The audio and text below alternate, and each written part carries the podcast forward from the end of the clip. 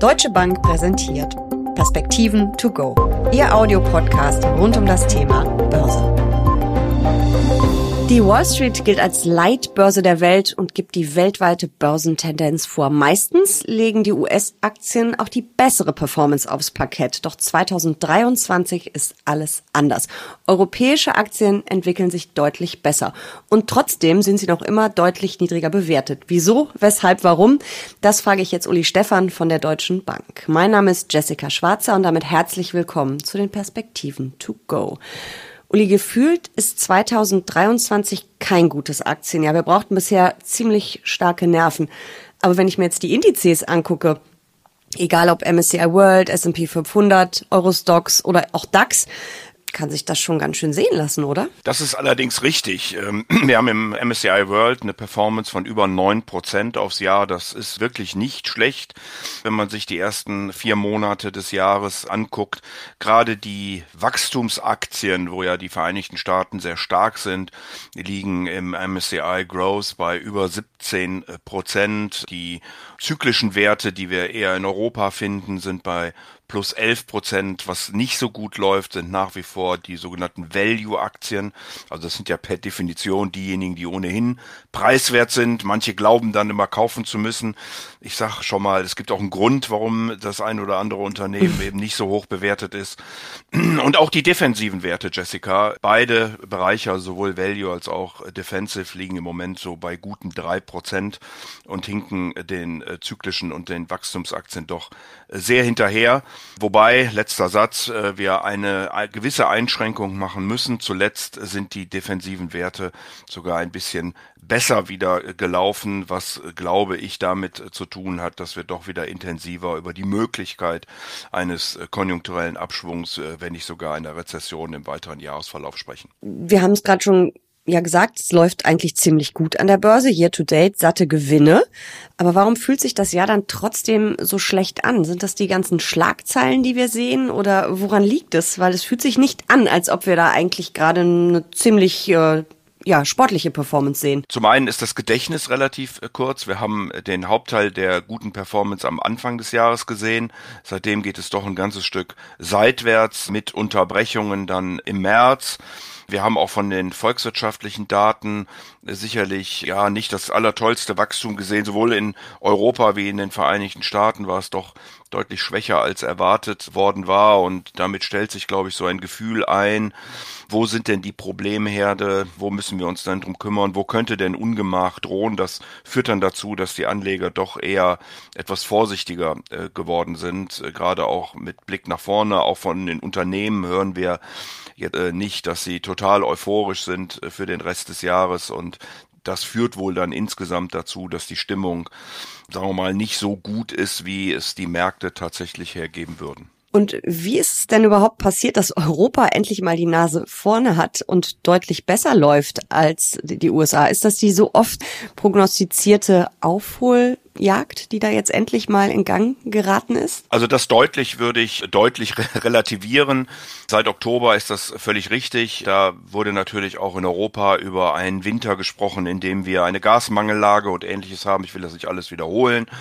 Das kam dann nicht. Da haben europäische Werte dann sehr gut aufgeholt. Äh, mhm. In diesem Jahr liegen sie rund zwei Prozentpunkte vor den Vereinigten Staaten, was immer noch ähm, ein recht ordentlicher Betrag ist, aber eben sich schon ein Stück weit relativiert hat äh, vor dem Hintergrund, dass in den USA gerade zuletzt auch wieder die Technologiewerte gut berichtet haben in der Berichtssaison und dann auch in den Kursen durchaus einen Schub erfahren konnten.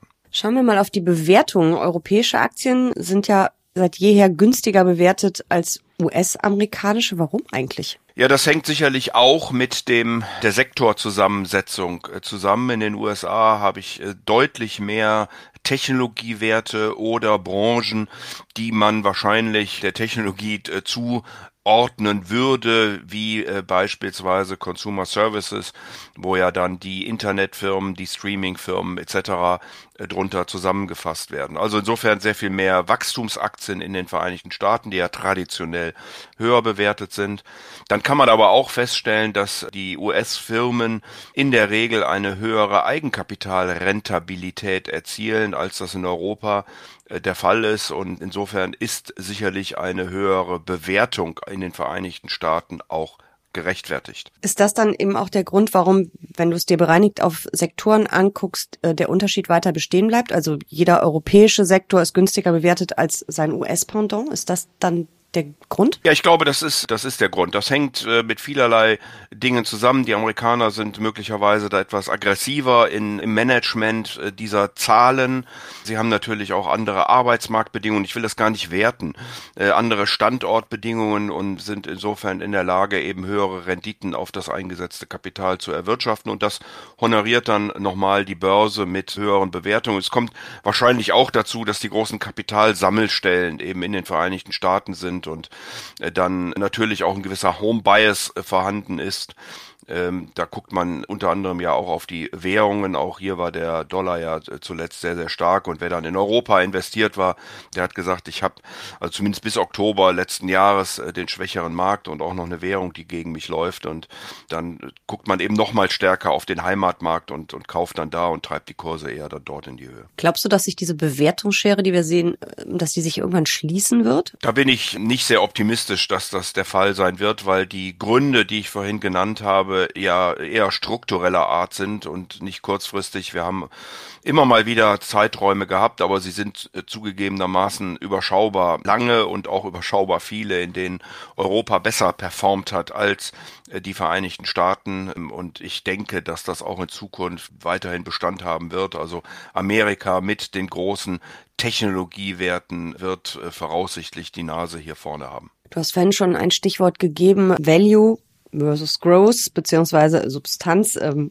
gegen im Vergleich zu Wachstum. Äh, lass uns da doch noch mal genauer drauf eingehen. Wie definiere ich denn dieses Value? Welche Kennzahlen sind da entscheidend? Ja, Value heißt ja Wert ins Deutsche übersetzt und hiermit sind gemeint Unternehmen, die vermeintlich einen attraktiven Wert aufweisen, also eine, eine, eine Bewertung. Das macht man dann an verschiedensten Bewertungskennziffern fest. Der einfachste ist sicherlich das Kurs-Gewinn-Verhältnis oder im Englischen äh, Price-Earnings, PE-Ratio.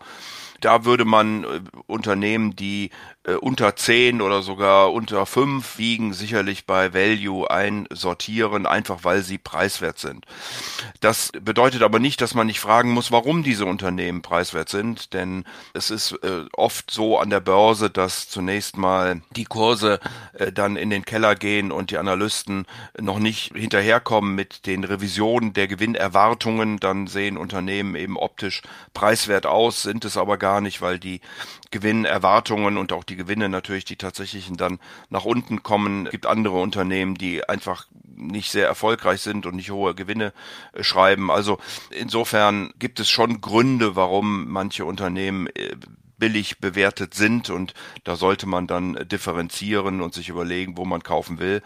Wenn man allerdings im Bereich der Value-Aktien Unternehmen findet, die ein gutes Geschäftsmodell haben, wie mancher sagen würde, vielleicht langweilig sind für die Börse, dann ist das natürlich für so Zeiten, in denen die Unsicherheit sehr groß ist, gar kein schlechtes äh, Investment, weil die niedrige Bewertung hier sicherlich einen gewissen Puffer zumindest gibt gegen die Volatilitäten und die Schwankungen, die wir am Markt sehen können. Ich habe mir mal den MSCI World Value angeschaut und da sind die drei größten Branchen Financials, also Finanzwesen mit über 20 Prozent, Healthcare mit knapp 15 und Industrie mit etwas über 10. Sind das so die ganz klassischen Value-Branchen? Oder kann man das gar nicht sagen? Es gibt klassische Branchen und vielleicht ändert sich es auch mal von Zeit zu Zeit. Äh, ja, es ändert sich sicherlich mal von Zeit zu Zeit, aber die sind schon sehr häufig dabei. Je nachdem werden auch manchmal defensive ähm, Sektoren äh, dazu gerechnet, Telekommunikation, Versorger etc. Aber äh, da bist du schon ganz richtig. Wir sehen ja, wenn wir beispielsweise die größten Unternehmen über die Jahrzehnte angucken, hier auch eine gewisse Rotation und die Banken sind es ganz sicher beispielsweise im Moment nicht. Das gleiche gilt aber äh, auch für Industrie und die Gesundheit, die du gerade angesprochen hast. Hier gibt es Unternehmen, die ein sehr gutes Geschäftsmodell haben, aber eben sehr organisch und langsam wachsen und deswegen zu den wertorientierten oder Value-Aktien gezählt werden. Gesundheit ist ein guter Stichwort. Ich habe mir auch den MSCI World Growth angeguckt, also die Wachstumsvariante. Und da gehört zu den drei größten Branchen nach Tech. Wir äh, äh, haben es geahnt, dass es da ganz groß ist, aber auch Healthcare. Also es gibt scheinbar Healthcare-Unternehmen, die eher Value sind und einige, die eher Growth sind. Oder kann man auch beides sein? Ja, grundsätzlich kann man natürlich beides sein, weil man preiswert bewertet sein kann und eine hohe Wachstumsrate hat. Das kommt aber ausgesprochen selten vor. Also da muss man schon äh, sagen, das ist sicherlich nicht die Regel, weil die Analysten natürlich immer nach Wachstum gucken und dann dort investieren möchten. Äh, allerdings ist der Gesundheitsbereich ja sehr, sehr groß. In Europa würde man ihn Pharma nennen und dann überwiegend die Medikamentenherstellung dort subsumieren. In Amerika sind es auch Versicherungen, Gesundheitsversicherungen, Krankenhäuser, aber eben auch der ganze Bereich der Biotechnologie. Und da habe ich natürlich ganz andere Bewertungen, wenn ich nochmal an die Corona-Pandemie erinnern darf und die Herstellung von Impfstoffen. Äh, da gab es ganz andere Bewertungen, als das typischerweise bei den in Anführungsstrichen langweiligen, stabilen Pharmaunternehmen ist, die sicherlich darum kämpfen müssen, dass sie mit hohem Aufwand neue Medikamente kreieren, in den Markt bringen, die ganzen klinischen Studien machen, was äh, sehr, sehr viel Geld kosten und äh, dann eben in der Regel kein so überragend hohes äh, Wachstum haben, sondern eher ein, ein sehr stabiles, wenn sie ein solches Medikament am Markt haben. Schauen wir nochmal auf Wachstumsaktien. Was wären denn da die Kennzahlen, auf die ich schaue? Was ist da besonders entscheidend? Also Thema Wachstum heißt dann wahrscheinlich, dass die Unternehmensgewinne auch extrem wachsen, die Umsätze extrem wachsen. Aber das Ganze hat dann an der Börse eben auch seinen Preis im Gegensatz zu Value? Ja, das ist so. Also, und man muss vor allen Dingen, äh, Jessica, auf das Verhältnis von Gewinn und Umsatzwachstum gucken.